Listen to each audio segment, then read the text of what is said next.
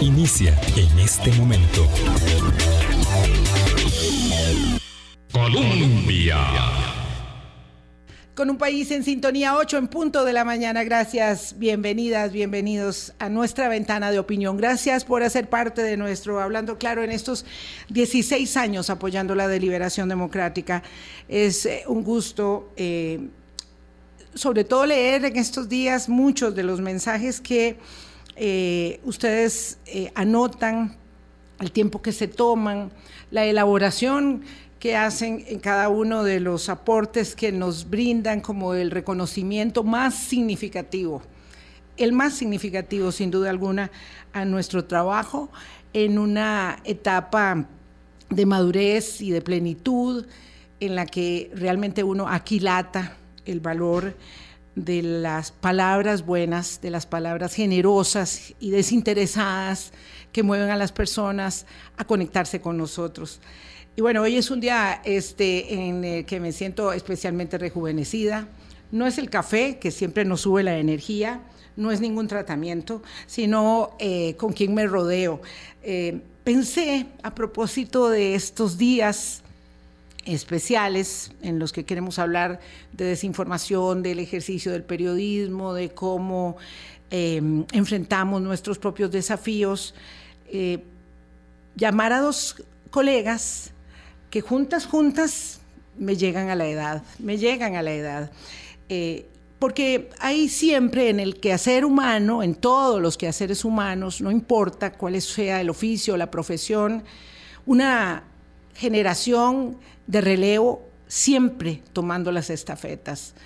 Y quienes ya estamos eh, mayores y quienes ya vamos viendo el horizonte del retiro, mañana vamos a hablar de ello, eh, con este cambio generacional en la prensa, también eh, encontramos suficiente energía, suficiente motivo de mm, satisfacción y también eh, de compromiso para terminar nuestra tarea en la determinación, la pasión y el compromiso que vemos en algunas de las generaciones nuevas y especialmente para las mujeres que en el periodismo hemos sido tradicionalmente la mayoría, sí, la mayoría somos mujeres, aunque no la mayoría mujeres dirigiendo. Eh, para mí es significativo poder conversar con, con, sangre nueva, como dije yo ayer a ambas, eh, con colegas que están dirigiendo medios en una circunstancia muy eh, desafiante, compleja, inédita para nosotros los y las costarricenses. Me complace muchísimo saludar a Jimena Soto, directora de CR Hoy. Es la primera vez que la veo, no había conocido a Jimena antes más que por la referencia de su trabajo. Em, y después de estar en la, en la prensa escrita, bueno, ya tiene bastante tiempo en la incursión de un medio que en su momento fue una enorme novedad y que es un medio, el medio digital, digamos, que se logró consolidar más en el ecosistema de la digitalización de los medios en Costa Rica eh, en, la última década y desde el año mm, antepasado, del 21, Jimena Soto dirige CRO. Y buenos días, Jimena, ¿qué tal? Buenos días, doña Vilma. Muchísimas gracias por la invitación. Un honor para mí estar acompañándolo a, usted hoy, junto con Hulda, en esta fecha tan importante, el aniversario, 16 años, ¿verdad? De Hablando Claro, 16 años de periodismo transparente, periodismo objetivo, imparcial y de marcar la agenda también de información en nuestro país.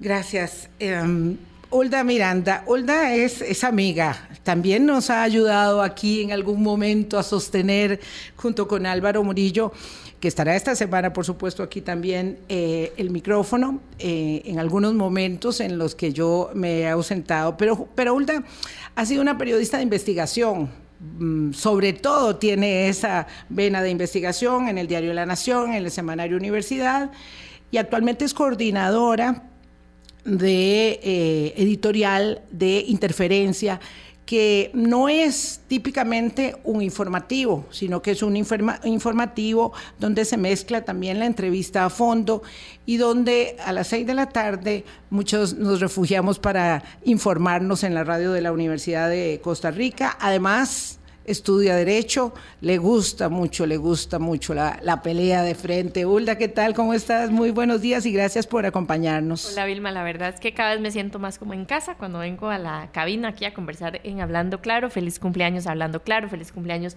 a vos por llevar este proyecto adelante con todo lo que eso implica. Ya antes de empezar el programa conversábamos sobre algunas ocasiones en que los comentarios pueden llegar a tocarnos un poquito las fibras más emocionales y no siempre son positivos, pero la verdad es que de admirar el proyecto que has, que has sacado adelante, muchas personas de la generación de Jimena y de la mía te hemos visto a lo largo de los años y decimos cómo hago para yo hablar así en el micrófono con, con esa contundencia y que no me tiemble la voz y no me tiemble el pulso. Así que yo muy contenta y muy agradecida de, de estar esta mañana acá con vos. Eh, estos días de verdad que estoy bastante este sí bueno y además sensible porque uno realmente digamos los cumpleaños siempre los celebra mucho. Yo eh, cumplo aniversario de hablando claro eh, justo un mes antes de cumplir aniversario de ejercer la profesión y en marzo de 1983 43 años hace yo empecé mi ejercicio periodístico en el entonces poderosísimo y reconocidísimos radioperiódicos Reloj cubriendo la visita del Papa Juan Pablo II. Em, por supuesto que ha pasado muchísima agua bajo el puente y ahora pues no es para nadie un secreto que yo estoy este, em, decidiendo el horizonte de mi retiro, eh, pero no es una decisión fácil porque el periodismo es un ejercicio de enorme pasión, ¿verdad? Y yo creo que ahí, independientemente de la generación, escogimos ser periodistas, eso genera una enorme adhesión, un enorme compromiso con la sociedad, una enorme responsabilidad, un peso eh, grande que uno siente con la responsabilidad que asume en la garantía del ejercicio y en el privilegio de tener, como dice Ulda, un, un micrófono abierto, eh, porque es muy, mucha la responsabilidad que eso implica. Entonces, bueno, quiero eh, conocerlas. Vamos a romper una regla, ¿verdad? La regla me es... Me encanta, eso a mí me encanta. Yo sé que a Ulda le encanta. Vamos a romper una regla, una norma básica en el periodismo y es que el periodista pregunta y el invitado responde, si quiere, también puede decir que no quiere responder, esa es una prerrogativa que tiene el entrevistado. Pero ustedes pueden preguntar también, así que no hay ningún problema. E interrumpirnos también podemos. Perfecto. Este, eh, quiero, quiero primero eh, preguntar, es una cosa muy curiosa. Em, la gente más joven eh, no llega normalmente a ocupar los puestos de la dirección y menos las mujeres, aunque, repito, en el periodismo somos más. Y ustedes son personas sumamente jóvenes, además me llama la atención porque ambas empezaron en prensa escrita y lograron este, escalar a otros medios, a otras coberturas. Y en el caso de Ulda, además estudiar otra carrera, que es algo que para mí es sustantivo eh, para el ejercicio del periodismo. Bueno, pero además Jimena estudió no solamente periodismo, sino también mercadeo. Entonces también tiene eh, una formación más amplia. ¿Qué las llevó por este camino? ¿Y qué tan diferente, porque las dos tienen 12 años de ejercer el periodismo, qué tan diferente es el ejercicio del periodismo para ustedes hoy respecto de hace dos años? Porque no les puedo decir lo que es de diferente respecto de hace 40. Jimena. Yo creo, eh, doña Vilma, que efectivamente encontrar a mujeres en puestos de poder, en puestos de decisión, ya es un aspecto pues un poco, por decirlo así, altruista, ¿verdad? Que rompe con la regla. Eh, alcanzar esos, esos lugares es difícil, principalmente cuando vivimos en una sociedad patriarcal que muchas veces pues limita a la mujer, no solo por ser mujer, sino también por su edad, por sus capacidades, por sus, por sus responsabilidades fuera de, del área profesional. En mi caso, he tenido la suerte de que tengo un equipo de gente joven, en donde también hay muchas mujeres, muchos hombres, que lo que hacemos en Cere hoy es trabajar en conjunto. Somos, somos, por decirlo así, una familia, en donde hay periodistas, cuento con compañeros que tienen muchísima experiencia, mucha más experiencia en el periodismo que yo, y tengo también gente muy joven, que no supera los 26, 27 años. Entonces es una mezcla muy rica, es una mezcla eh, muy heterogénea que nos permite ayudarnos. La experiencia de las personas, de los compañeros que tienen muchísimos más años en esto, con esa sangre nueva que se suma al, periodismo digital, al periodismo nuevo, con las nuevas herramientas, nos permite eh, generar una forma de comunicarse con las nuevas audiencias que nos mantiene vigentes y nos permite hacer del periodismo un servicio público que es lo que yo creo que están buscando las nuevas generaciones ahora. Entonces, pues efectivamente hay muchísimos retos que tenemos que afrontar como periodistas, pero creo que estamos en ese camino de buscar una nueva forma de comunicarnos con esas personas, con esas audiencias que están surgiendo, que dentro de unos 3, 4, 5 años van a ser pues efectivamente los tomadores de decisiones. Mm. Tengo que decir que yo con CR hoy he tenido una relación así como... Eh, no diría que de amor y odio, ¿verdad? Porque además estamos en tiempos donde todas las cosas se, no, hay que, no hay que expresarlas de esa manera, pero digamos como, como que en, ocasiones muy de acuerdo y en ocasiones muy en desacuerdo con el enfoque editorial, pero muy en desacuerdo. Lo valioso de esto, y, por eso la invité a Jimena Soto, es que la existencia misma de un medio de comunicación eh, pone de manifiesto eh, la naturaleza abierta de un régimen de libertades, con el que yo he disentido probablemente la mayor parte del tiempo, en el que reconozco, sin embargo, una, una impronta definitivamente eh, marcada por la conducción de, Jimena Soto. Y esto que cuando se y se consolida es antes de que Jimena eh, asuma la dirección, pero bueno, ya estaba ahí digo esto porque sí, no es solamente que seamos iguales, que pensemos iguales, es reconocer en la diversidad y en la, en la eh, actitud crítica de una perspectiva editorial o informativa el valor de la existencia de un medio de comunicación que sigue, sin embargo, parámetros de rigurosidad.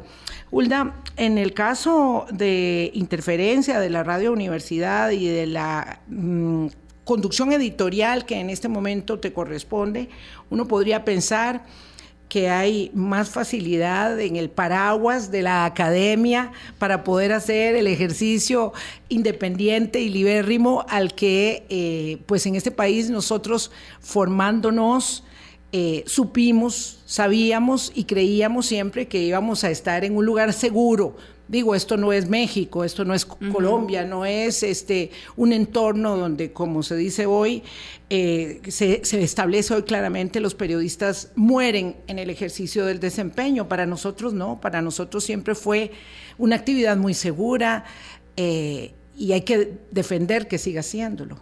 Sí, y tal vez para explicarle un poco a la gente qué es interferencia, así nos hacemos eh, propaganda aquí. Se vale. Este, pues interferencia en realidad es, es, le decimos la plataforma de periodismo de las radioemisoras de la Universidad de Costa Rica. La UCR, eh, como parte de su acción social, tiene un sistema de medios, de medios independientes, con todos los bemoles que eso implica y que podemos profundizar. Em, que incluye pues el Semanario Universidad, el Canal 15 y a las radioemisoras de la UCR. Y sí, suena como, bueno, fondos públicos, que dichosos, tienen muchos recursos y en realidad siempre cuento que pues dentro de las radioemisoras, que son además culturales, hay muchísimos programas e Interferencia es un espacio muy pequeñito em, de, menos de tres tiempos completos y, y, pues es el recurso con el, que, con el que contamos y desde el cual intentamos aportar Em, a, este, pues, a este debate público con el compromiso. Si antes Jimena mencionaba el tema del servicio público, en nuestro caso eso se multiplica porque... porque lo entendemos, lo reconocemos así y, tenemos el compromiso de que son fondos públicos los que nos permiten hacer periodismo. Pero efectivamente no, no es que hay una, un derroche ahí de, ¿verdad?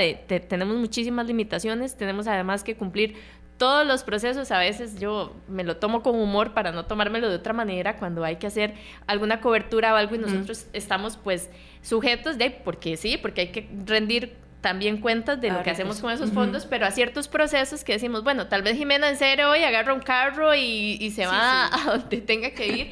Para nosotros eso no es lo mismo, a, pesar de que, bueno, en el caso de las radioemisoras, desde la directora Andrea Solano, la jefa administrativa, doña Ruth, pues ellas hacen un gran esfuerzo para que podamos salir con con esos compromisos que el periodismo nos demanda, que, que, son esa, esa inmediatez. A mí, al periodismo, ahora que decías como, ¿qué nos, qué nos trajo aquí? Pues eh, creí por mucho tiempo estar como segura. Yo desde muy adolescente veía el, periodismo como una forma de de buscar eso que quizá en aquel momento no lo, no lo lograba conceptualizar como ahora, que es la justicia, la paz social sabía que me movía algo relacionado con eso, criada en una zona rural, yo he toda mi vida he visto las desigualdades que tienen las zonas la zona sur. rurales, la zona sur, mi amada zona Una sur. de la zona sur y otra de Guanacaste. No, no, de Heredia. Ah, de Heredia, perdón, de Heredia. Pero también de una zona poco, vamos a ver, Santa Bárbara de Heredia, sí. que no es pues zona rural, pero tampoco es zona urbana. Ahora estaba conversando con, con Hulda el tema del traslado y etcétera. Y pues este, entiendo muy bien el tema que planteaba Julta de, las desigualdades que se ven en, esos territorios todavía, en donde eh, pues el desarrollo no llega como llega a otras zonas urbanas. Te interrumpimos. no, tranquila, solo, solo quería cerrar con esta idea de que a veces, em, no sé si a ustedes les pasa, a veces hacemos la broma de, de que Ay, sí, cuando yo estaba estudiando y, alguien me dijo que me hiciera ingeniera, pero decidí hacerme periodista y ahora, eh, ¿verdad? Como un poco creo que entre broma y verdad nos solemos cuestionar con mucha frecuencia el por qué estamos haciendo lo que estamos haciendo, porque claro, vemos que en otras profesiones, en otras áreas, a la gente económicamente en muchas ocasiones le va mejor. Yo estoy clarísima de que hay grupos de poder, hay grupos de poder que están aplaudiendo, viendo cuando se toman decisiones como desde el Consejo de Salarios, bajar el salario mínimo periodistas, porque a quién más le sirve tener una prensa cansada, que trabaja un montón de horas, mal pagada, mal pagada claro que están aplaudiendo.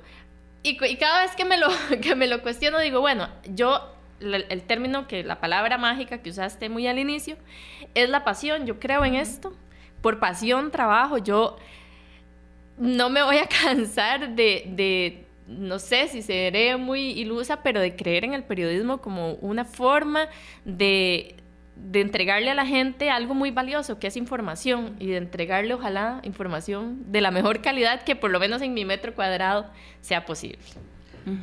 alguien dijo que ser periodista era la manera más feliz eh, de ser pobre. Este, eso, eso, eso, eso también, ¿verdad? A veces uno acuña frases que son lugares comunes, eh, pero realmente entraña una enorme dosis de, realización. Eh, pero Ulda ha tocado varios asuntos que quiero traer a la conversación después de la primera pausa. Eh, hay precarización en el mercado laboral, hay jornadas muy intensas, ¿verdad? En mi época joven acuñamos, eso sí fue una lucha aquella, aquel lema que decía, eh, la noticia no tiene horario, pero el periodista sí, porque trabajábamos en reporterismo 16 o 14 horas al día y además teníamos guardia el fin de semana. Aquello era, este, era, locura. Era locura. Una cosa es el poder de los medios y otra cosa es la condición de los periodistas, pero además la condición de los medios y el poder de los medios hoy ha cambiado radicalmente respecto del pasado. No estamos en la época en que los eh, grandes medios tenían muchísimos recursos para, mm, digamos, distribuir, para investigar, para enviar a sus periodistas. Me estaba recordando un colega cuando mandaban a los periodistas a hacer becas a los Estados Unidos y a otras partes, ¿verdad? Eso, eso ya es historia antigua. Eh, pero en todo caso ahí está el tema de, de los medios como conglomerados a los que se los observa poderosos, ricos y que hoy viven de actividades, actividades conexas, ah, no de lo que genera el periodismo. Y otra cosa, la condición de los periodistas mismos. Vamos a la pausa y hablamos de eso. Colombia. Con un país en sintonía 8 o 22 minutos de la mañana. Jimena Soto es directora de CR Hoy Hulda Miranda es la coordinadora editorial del sistema de la plataforma informativa de eh, las radios de la Universidad de Costa Rica, Interferencia. Ya me hizo la, corrección y tomé nota, Hulda, tomé nota. Eh, vamos a ver, este es, este es un tema, digamos, escabroso que, del que nunca hablamos, casi nunca hablamos de nosotros mismos, de lo que pasa en los medios. Y a mí me interesa mucho que la gente conozca, que pueda entender la naturaleza. Una cosa es el medio de comunicación, el poder que se le atribuye a CROI para hablar de la gente que está, que está acá, eh, o la libérrima, eh, libertad eh, este, que, le, que le pueden atribuir a, a unos medios que además se les liga siempre con un, digamos, con, un presupuesto público y con un enfoque, digamos, ideológico, que es un poco a la izquierda. Además, nada más hago el paréntesis. Eh, yo trabajé, por ejemplo, en La Nación y cuando trabajaba en La Nación había quienes me decían, ah, entonces usted es de tal ideología. Cuando me fui a trabajar a la Universidad de Costa Rica, ya cambió de, ideología. Entonces ya yo me estoy confundida, ya, ya estoy esperando que me digan cuál es mi próxima ideología según los criterios de... Seguro que la de género. bueno, lo cierto es que entonces hay una condición que liga eh, el poder económico del medio o el poder social que deriva del medio eh, y que se lo traslapa también a la condición de los periodistas, que siempre hemos tenido en general, digamos, en la condición de reporteros. La dirección es otra cosa. Eh, malos salarios, eh, jornadas muy extenuantes, circunstancias muy demandantes, la obligación de presentar N cantidad de material, informativo porque la edición hay que mandarla, porque además la demanda de la digitalización es una hoy y otra dentro de otros minutos porque aquella ya murió. Este, eh, ¿Cómo es el mercado laboral hoy? Eh, que en mi época era bastante precario, pero que yo siento que se ha precarizado aún más, y Hulda hablaba del tema del salario mínimo, y cuánto eso está afectando, para ir directo al grano, una condición, digamos, de autocontención, de autocensura, para no ejercer el trabajo con contundencia eh, y con, digamos, con que baste la garantía constitucional que tenemos de acceder al oficio que hacemos. A mí, si no me equivoco, fue Don Boris en la universidad, me dijo una frase que la tengo grabada y es que el periodismo es un apostolado. Literal, es, es una profesión que no tiene horario, que sabes a qué hora vas a ingresar a trabajar, porque te lo avisan el día anterior, pero en realidad no sabes a qué hora vas a salir, dependiendo de lo que pase, dependiendo de la situación que se dé, etcétera. Lo del tema salarial es un asunto bien complejo porque pues a veces la gente no se da cuenta y era lo que, lo que decía doña Vilma y lo que decía Hulda. Este, los medios de comunicación son empresas, sí, pero quienes trabajamos ahí somos trabajadores comunes y corrientes, que no tenemos un horario establecido, que no trabajamos las ocho horas. Mentira, trabajamos nueve, diez, once, doce horas, fines de semana. Si estamos en la casa y pasó cualquier cosa que haya pasado un sábado a las 4 de la tarde, tenemos que estar alertas, tenemos que reaccionar. Entonces, a mí se me quedó grabado eso y eh, sí, efectivamente, es una profesión que hay que ejercer la compasión y solo así se sobrevive, no hay otra forma. Pero también creo que las nuevas generaciones que tenemos la responsabilidad de em, liderar grupos de periodistas, tenemos también la responsabilidad de velar por la salud mental de esos colaboradores, de esas personas, porque no dejan de serlo, dejan, dejan, no dejan de ser personas que tienen familias, que estudian, que tienen su vida personal.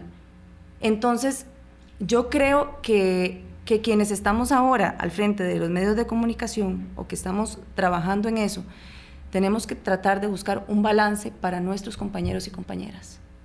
¿Por qué? Porque al final de cuentas, como lo decía Hulda ahora, probablemente ciertos grupos quieren periodistas agotados, quieren periodistas devastados que no, que no puedan ejercer con esa pasión o con ese interés de una persona que tiene además su espacio para desarrollarse, no solo en el campo profesional, sino en el campo personal, con su vida, que pueda disfrutar de lo que hace, porque de verdad se disfruta, pero que además pueda haber eso retribuido en su vida cotidiana.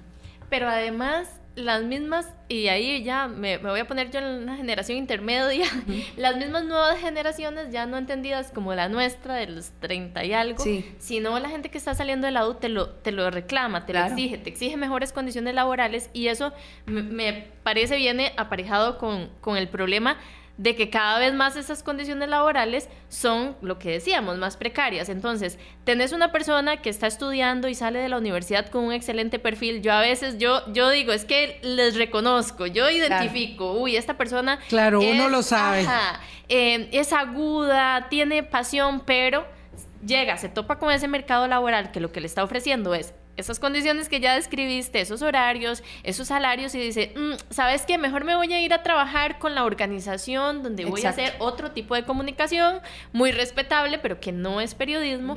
Y entonces creo yo que se pierde la oportunidad de tener a veces muy eh, personas con muy buenos perfiles, justamente renovando las salas de redacción o, o haciendo medios independientes, porque tampoco hemos logrado en Costa Rica, salvo un par de excepciones, ver medios independientes, eh, me refiero a, no sé, Delfino será lo que lo más parecido, digamos, a un medio que realmente nace del periodista, ¿verdad? Y que logre ser rentable, que logre sobrevivir. Entonces, yo sí creo, y, por experiencia, a veces a mí me dicen, mira, estamos buscando a alguien en X medio de comunicación. Para empezar... Uno no sabía quién recomendar. Ajá, para empezar, que yo recomiendo Serán contadas tres personas que, con las, de las cuales yo pueda decir, bueno, sí, estas, estas, esta persona te la recomiendo porque le di clases, etcétera. Pero luego empezar a competir, como digo, con esos, con organizaciones tal vez, empresas tal vez transnacionales que te ofrecen salario en dólares por hacer otro tipo de comunicación y va a ir a meterse a una sala de redacción sacrificando su vida personal, como en muchas ocasiones académica, porque también la gente quiere estudiar otra cosa y demás. Entonces yo sí, yo sí lo veo, o sea, veo una encrucijada ahí difícil un poco de resolver, porque entiendo por otro lado, claro, que la dinámica de los medios ha cambiado, que el tema de la publicidad ha cambiado y bueno, ¿con qué le ofrecemos a esta, a esta persona? Un salario, un, salario, salario, claro. Y ligado a eso, entras a una sala de redacción donde antes preguntabas, bueno, ¿cómo fue hace años? Yo recuerdo en mis primeros años, pues sí, ya empezábamos mm, a hacer más cosas, digamos, en lo digital, pero ni cerca de lo que ocurre ahora, De, de, este remolino en el que a veces, impresionante. Es una vorágine donde a veces decís, mira, no sé si hacer primero el tweet, el TikTok, el, la nota, y hace unos días Alejandro Fernández, me parece que fue el colega Alejandro Fernández, escribía eh, en Twitter, bueno, si todos hacemos el resumen de las noticias. ¿Quién hace la noticia? ¿Quién, quién, la, analiza? ¿Quién va a ir un poco ¿Quién más ¿Quién la piensa? ¿Quién la digiere? ¿Cómo se la trasladamos? Totalmente. O quién investiga, que es en lo particular, ya lo mencionabas, Vilma, lo que a mí me encantaría poder dedicarme a hacer full time, ¿verdad? Investigar, pero no puedo, no, no tengo o sea, en el medio en el que estoy somos un equipo muy pequeño y lo sabrá Jimena, sacar una persona, dos personas dedicadas únicamente a investigar es es un costo es un lujo. es un lujo es un lujo y no de, o sea digo, no deberíamos apostar mucho más por ese lujo que al final, pues sí, está muy bien el, el video de TikTok que, todo el mundo va a ver, pero que lo van a ver en todas las plataformas, el mismo contenido. Entonces ese valor agregado pues es cada vez un reto más grande. Si alguien tiene la receta mágica, por favor, llame a cabina Llame en este momento. No, bueno, vamos a ver, este, Ula está hablando, digamos, de, de, una, de un desafío que es trabajar con la diversidad del ecosistema, ¿verdad? Con todo el ecosistema casi al tiempo, pero ahora imagínense ustedes una cosa que ustedes me habrán oído decirlo muchas veces. Cuando uno no tiene tiempo, por más que quiera, porque además tiene otra, otra vida, ¿verdad? De saber, de estar empapado, de entender todo lo que está pasando. Es decir, Perú está guindando en un alambre, literalmente, ¿verdad? Y este, esta es la noticia en América Latina, sin duda, en las últimas horas. ¿Verdad? Si va a haber cambio eh, y qué decisión va a tomar la, la, Asamblea del Congreso en Perú. Eh, al mismo tiempo que se están enviando eh, equipos militares a, Ucrania, donde acaba de realizarse una cumbre en Argentina que intenta hacer este, la suplantación de la OEA, en fin, qué sé yo. Eh, es una cosa de locos, ¿verdad? Y aquí tenemos nuestro propio enjambre sísmico, ¿verdad? Y eso me lleva, a, porque si no el tiempo no va a alcanzar, a, preguntar eh, qué pasa cuán complejo, ¿verdad? Porque esto no es simplemente aquí poner un violín, ganamos muy mal, trabajamos mucho. No, no, no, escogimos este oficio gratificante, ¿verdad? En un país privilegiado, somos el octavo, siempre quinto, octavo país en libertad de prensa en Reporteros Sin Fronteras. Vamos a ver cómo nos va en el nuevo índice de, que, se, que se elabora para este año. Acaba, está cerrando prácticamente. Nuestras condiciones no, no serán las mismas, pero en general con mucha garantía. ¿Qué pasa cuando asistimos a un inédito estilo gubernamental que tiene claro que confrontar es parte, digamos, del libreto cotidiano. Y se lo tengo que preguntar a Jimena Soto porque eh, la ministra de Salud ayer decía, eh, para, digamos, exonerar cualquier responsabilidad para con los diputados, que nunca pagó para ofender diputados, pero sí pagó para, ofender periodistas. Y ahí... Eh, el desafortunado calificativo de maldito le, eh, se, le, se, le, confiere a uno de sus subalternos. Eh, Jimena, ¿cuánto ha cambiado esto en la sala de redacción, en el día a día, eh, para entender que hay alguien que va, digamos, cada miércoles a esa exposición pública y que mm, luego no solamente se trata del estilo, de eh, el mandatario, ¿verdad? Sino también de lo que acompaña eso en el pago a una persona que se va a encargar de denigrar a un periodista que me imagino yo preferiría estar cubriendo, no sé, eh, como en la época anterior, eh, sociales, cumpleaños y bautizos y funerales. Yo creo, doña Vilma, que todos y todas deberíamos estar sumamente preocupados, no solo los periodistas, no solo los medios de comunicación, sino cada persona que nos escucha, cada persona que nos ve, cada persona que siguió ayer esa comparecencia o que se informó a través de diferentes medios de comunicación, perdón, deberían de estar muy preocupados porque esto, además de ser un ataque directo a la libertad de prensa y a los medios de comunicación, es un ataque a nuestra institucionalidad y a nuestra democracia a nuestras libertades. Es una declaración que da la ministra de Salud, que además sabemos que es una figura muy cercana al presidente de la República desde la campaña electoral, que nos coloca en lugares muy cercanos a lo que fue Bolsonaro en Brasil, a lo que fue Donald Trump en Estados Unidos, a lo que es Bukele en El Salvador. Entonces, Existimos en una América Latina en donde el trabajo periodístico no es seguro, en donde las libertades son amenazadas, en donde la libertad de prensa es amenazada todos los días. Y Costa Rica, como usted lo decía, se había mantenido al margen de eso. Los periodistas podíamos trabajar con la tranquilidad de que nuestra vida no corría peligro, de que nosotros Por no... nuestras honras o nuestra eh, reputación. nuestra reputación, exactamente. se trata de Sí, sí, exactamente. matar a alguien. Pero bueno, pero bueno, yo creo que lo que ha pasado en América Latina ha cumplido fases. Ha cumplido fases en Venezuela, en El Salvador, en México. Y yo creo que nosotros cruzamos ya una primera fase. Y no podemos seguir adelante. Tenemos que retroceder. Tenemos que recuperar esa tranquilidad de que mis compañeros, ustedes, yo, podemos ejercer nuestra profesión con la seguridad de que no nos van a hacer un montaje de WhatsApp de una conversación falsa y la van a distribuir en redes sociales. Porque sí, como usted dice, no estamos hablando de atentar con la vida física, pero estamos, estamos hablando de atentar contra nuestra integridad, con nuestra ética profesional, con la forma en la que nos ven las personas que nos conocen, en nuestro entorno personal. Todos hemos visto en las eh, conferencias de prensa eh, porque eh, Jimena ya lo explicaba en torno a el fenómeno, pero no respecto del ánimo de la redacción. Todos hemos visto en la conferencia de prensa a periodistas que cuando les dan la palabra trastabillan, digo, se traban. Claro. Eh, están en una circunstancia, digamos, acongojante y, digamos, de, alguna manera eh, amenazante respecto de la seguridad para hablar. Y he visto colegas del semanario de, de, interferencia, perdón, también en esa situación. ¿Cuánto afecta el ánimo? Eh, porque eso lo hablamos antes y yo quiero que lo hablemos aquí, lo hablamos antes de, empezar. ¿Cuánto afecta el ánimo de la redacción esta situación que se está presentando? Eh, y digo porque nunca hablamos de nosotros, porque no somos los protagonistas, pero ahora indefectiblemente somos protagonistas en este eh, ejercicio y en este estilo y en esta circunstancia bajo fe de juramento admitida por la señora ministra de Salud respecto de pagar para eh, dañar, para herir a periodistas.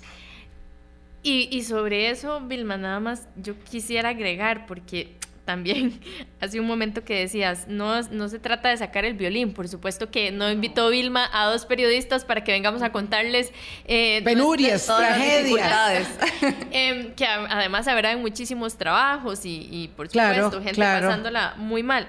Em, Tal, vez el tema es que no se trata de nosotras, no se trata de Jimena, no se trata de Ulga, se trata de lo que el periodismo significa y ha significado en la construcción de la sociedad costarricense y de la democracia por la que nosotros como país hemos apostado. Por eso es que nos salimos de esa zona de confort. Yo odio, la gente que me conoce y que es cercana sabe que odio poner la cara o, ¿verdad? O, ponerme como, ay, sí, Hablar de uno mismo, sí, es muy incómodo. Sí, públicamente, pero es que ya justamente se trata de que no es sobre mí, es sobre el ejercicio de una profesión que es fundamental para que podamos seguir resguardando eso que hemos tenido, pero que entiendo que cada vez es más difícil hacer que muchas personas eh, digan, ¿y para qué yo quiero seguir con eso que hemos tenido si eso me ha tenido en esta situación de pobreza, en esta situación eh, de, muchas dificultades? Entonces, ¿qué es lo que me están diciendo que hay que resguardar, verdad? Cuando en nuestros discursos de, periodistas y de académicos hablamos de la institucionalidad y de la democracia y mucha gente se queda como, ¿y a mí? ¿Y eso qué es? Sí.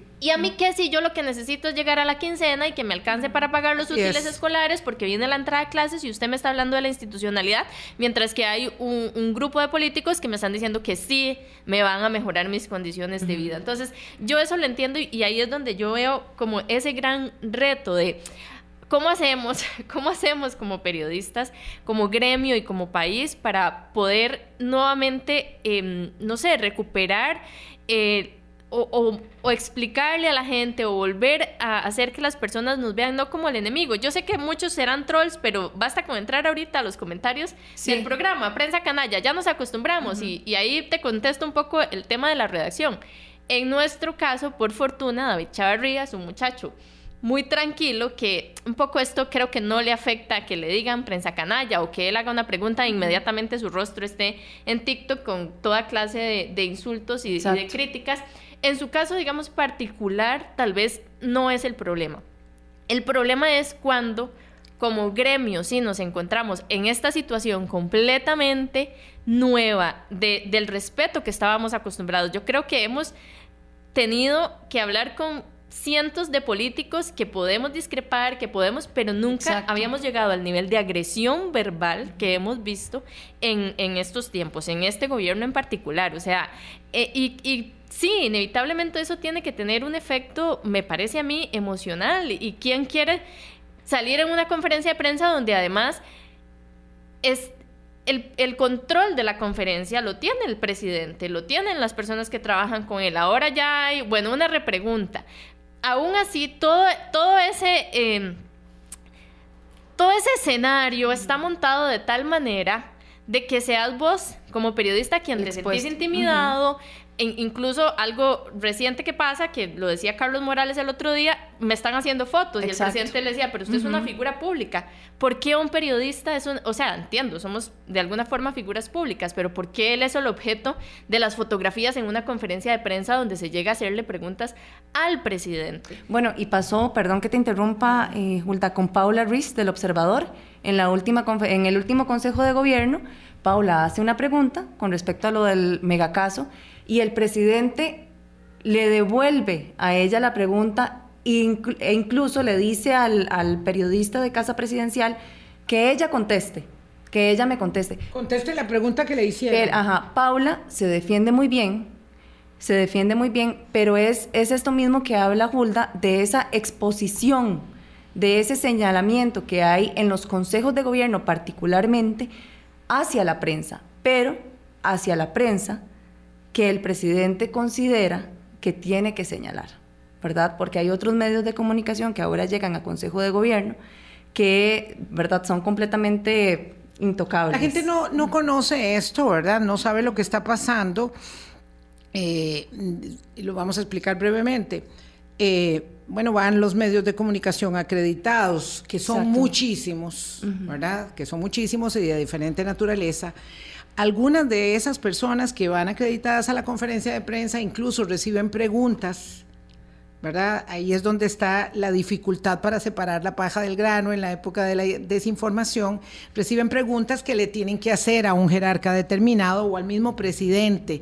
Es decir, es parte del escenario establecido que me den una pregunta a mí y yo la haga casualmente, ¿verdad? Pero la pregunta tiene un enfoque, tiene un énfasis, tiende bueno, ¿qué ha pasado con eso de las frecuencias de radio y televisión, por cierto? Ah, lo tengo en la agenda. Sí, sí, lo tengo en la agenda. Acuérdense, señores de la radio y de la televisión, nada más ese es el mensaje que queda ahí instalado, que se van a vencer las frecuencias de radio y televisión en el 2024 y que bueno, ya pues se pueden quedar sin frecuencia o les puede salir tan caro que no la puedan pagar, porque entonces es una forma de eh, digamos, eliminar ciertos medios. Por ahí hay medios que han recibido ya instrucciones de mejor no disentir, mejor no hacer olas, grandes conglomerados de noticias, y eso, pues evidentemente ha generado una enorme autolimitación, una gran contención, que me parece que es el problema fundamental que tiene el periodismo en este momento, que es el de la autocensura. autocensura. Vilma, y nada más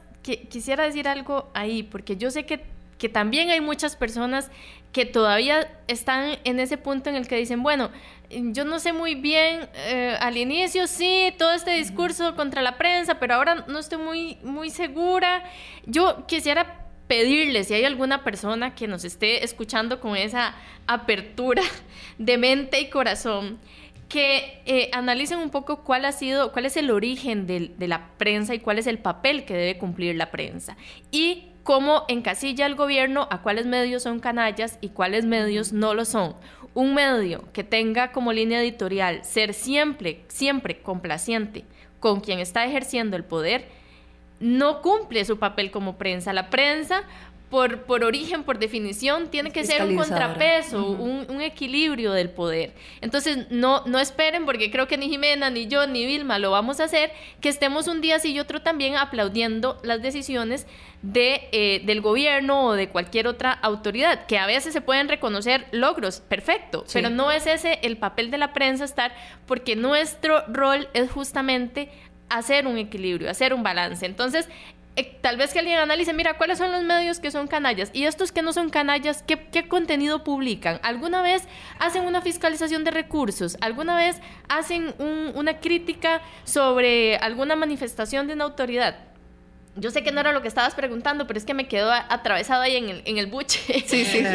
lo quería, lo quería Ok, entonces hagamos una pausa y, se refieren ambas al comentario que yo hice, por favor, porque no lo puedo dejar en el tintero. Eh, 8.46, ya vengo. Colombia. En sintonía, hoy conversamos con Ulda Miranda, coordinadora editorial de la plataforma informativa Interferencia de la Radio Universidad de Costa Rica, y Jimena Soto, directora de CR Hoy.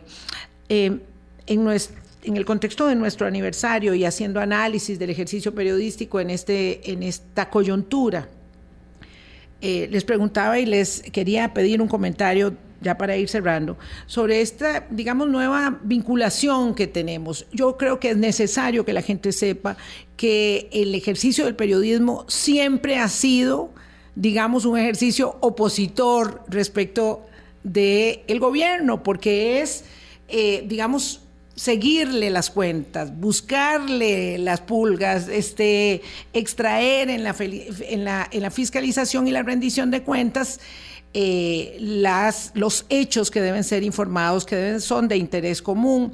Y por ahí, pues evidentemente, eh, la prensa normalmente se vincula más a, los partidos de oposición, en fin, tiene una repercusión. Esa es, una tirantez natural, inevitable, ¿verdad? Sana. Sana, claro, sana por lo demás. Pero esto eh, ahora es, es una especie de, guerra abierta. ¿verdad? Que, que, es muy difícil de entender para la mayoría de la gente y quiero que utilicen esos minutos para referirse cada una dos y medio minutos a este, a este particular para ir cerrando. Con respecto a lo que decía Jimena Soto. Hulda ahora, que me parece absolutamente válido, y es que el papel de la prensa en una democracia es ser fiscalizadora. Ese es nuestro trabajo. Entonces, la gente... No ser juez, no ser verdugo, no, no, es ser, fiscalizador. Exactamente. La gente tiene que saber que aunque parezca que se toma una posición, en realidad no es así. Porque lo que hace la prensa es poner todas las cartas sobre la mesa para que usted, lector, lectora, audiencia, tome una decisión. Entonces, por ejemplo, en la campaña electoral, con lo del tema del caso de acoso sexual eh, contra don Rodrigo Chávez, en ese momento candidato presidencial, la gente votó por Rodrigo Chávez, pero votó informada, votó conociendo que este candidato tenía esto, este candidato tenía esto y este candidato tenía esto otro. Y la gente pudo poner en una balanza lo que más le importaba. Y Estaban todos los guardados sobre la mesa, los exactamente. de José María y los de Rodrigo. Exactamente. Y la gente pudo elegir informada, conociendo, poniendo en una balanza qué era más importante o qué no era más importante. Para mí había un aspecto que era importante, entonces yo voté de acuerdo con eso. Para usted esto era más importante, usted votó de acuerdo con eso. Ese es nuestro papel. Y la gente tiene que verlo así. Tiene que ver, además, que la prensa, y yo no he visto ningún medio de comunicación serio que le haya faltado el respeto al presidente como autoridad política, como la máxima autoridad política en el país. porque el presidente es, el eso es lo que es, es nuestro presidente. Entonces, no he visto a ningún medio de comunicación ni periodista faltarle el respeto las faltas de respeto increíblemente han venido del otro lado. Ha sido, lastimosamente, el Poder Ejecutivo, en su máxima figura del presidente de la República, el que ha bajado la discusión a un nivel de ofensas, a un nivel de llamarnos fauna, a un nivel de llamarnos sicarios políticos. ¿Por qué? Por cumplir nuestro papel de fiscalizadores, que es lo que nos corresponde.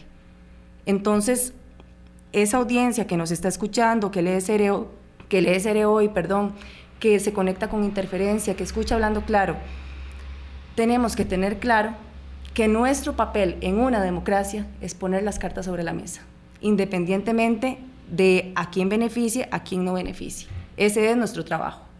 Sicario político es una, un sicario es una persona que recibe un dinero para hacer, eh, pues, para terminar con la vida de una persona. Sicario político, Ulda no quiero ni acordarme de, ese término porque en realidad, como decía Jimena eh, Vilma, ya es un punto de ofensas, o sea, yo podría entender y entiendo perfectamente que justamente en esa tensión sana que, que decías antes, un presidente o cualquier otra autoridad política esté en desacuerdo con la línea editorial de un medio, pero eh, para mí esto es una, una, agresión y las conferencias de prensa es un medio oficial de comunicación, no es Rodrigo Chávez, no es él como persona, es la comunicación oficial del gobierno refiriéndose así a la prensa que ya explicamos pues cuál es el rol que, que debe cumplir. Yo nada más para cerrar, en realidad lo que puedo decirles es que creo que de periodistas como nosotras pues pueden seguir esperando que sigamos haciendo lo que estamos haciendo a pesar de, a pesar de cualquier intento de amedrentamiento, a pesar de que, de que se utiliza en ocasiones el, el, proceso, un proceso judicial para intentar acallarnos, o sea, eh, que se nos denuncien por cosas tan absurdas. A mí hace poco me pusieron una denuncia, por supuesto, eh, de supuesta desobediencia a la, autoridad por tomar una fotografía en un juicio, un caso que terminó con eh, el, denunciante desistiendo de, esa absurda querella. Em, digo, creo que alguien piensa que eso tiene el efecto de que mañana me levantaré y digo, no, ya mejor yo no digo nada de mejor. Y, créanme que es tentador de pronto no decir nada, e irse a vivir la vida tranquila, pero seguimos con el compromiso de, hacer nuestro trabajo y creemos en que hacerlo es... Eh, pues responsablemente es cubrir eh, muchos hechos y cubrirlos de la forma más independiente que no sea posible. Vilma, gracias por esta catarsis, yo no sé. Definitivamente fue un desahogo, ¿verdad? No, yo pienso que el día que decidamos, eh, digamos, guardar las banderas, pues entonces nos dedicamos a hacer otra cosa. Eh, porque no podemos mm, simplemente mantenernos en silencio para sostener el, el salario o la manutención. Em, este es un momento muy complicado. Eh, la Unión de Cámaras, por cierto, acaba de mm, emitir un comunicado de prensa llamando al gobierno a respetar la división de poderes. Ha habido, como lo he dicho en estos últimos días, silencios ensordecedores. Eh, y la Unión de Cámaras y Asociaciones de la Empresa Privada ha hecho un planteamiento que espero se acompañe con algunos otros, en la división de poderes la garantía y la libertad del ejercicio periodístico es fundamental, aún aquellos medios con los que eh, no eh, coincidimos, con los que eh, abiertamente adversamos su postura editorial, incluyéndonos. Eh, gracias a Jimena Soto, directora de CRO, y a Ulda Miranda, coordinadora editorial de Interferencia. Mañana vamos a continuar con esta conversación con gente un poquito mayor eh, que también está eh, elaborando y bregando día a día en el ejercicio del periodismo. Pásenla bien, chao. Hablando claro, hablando claro.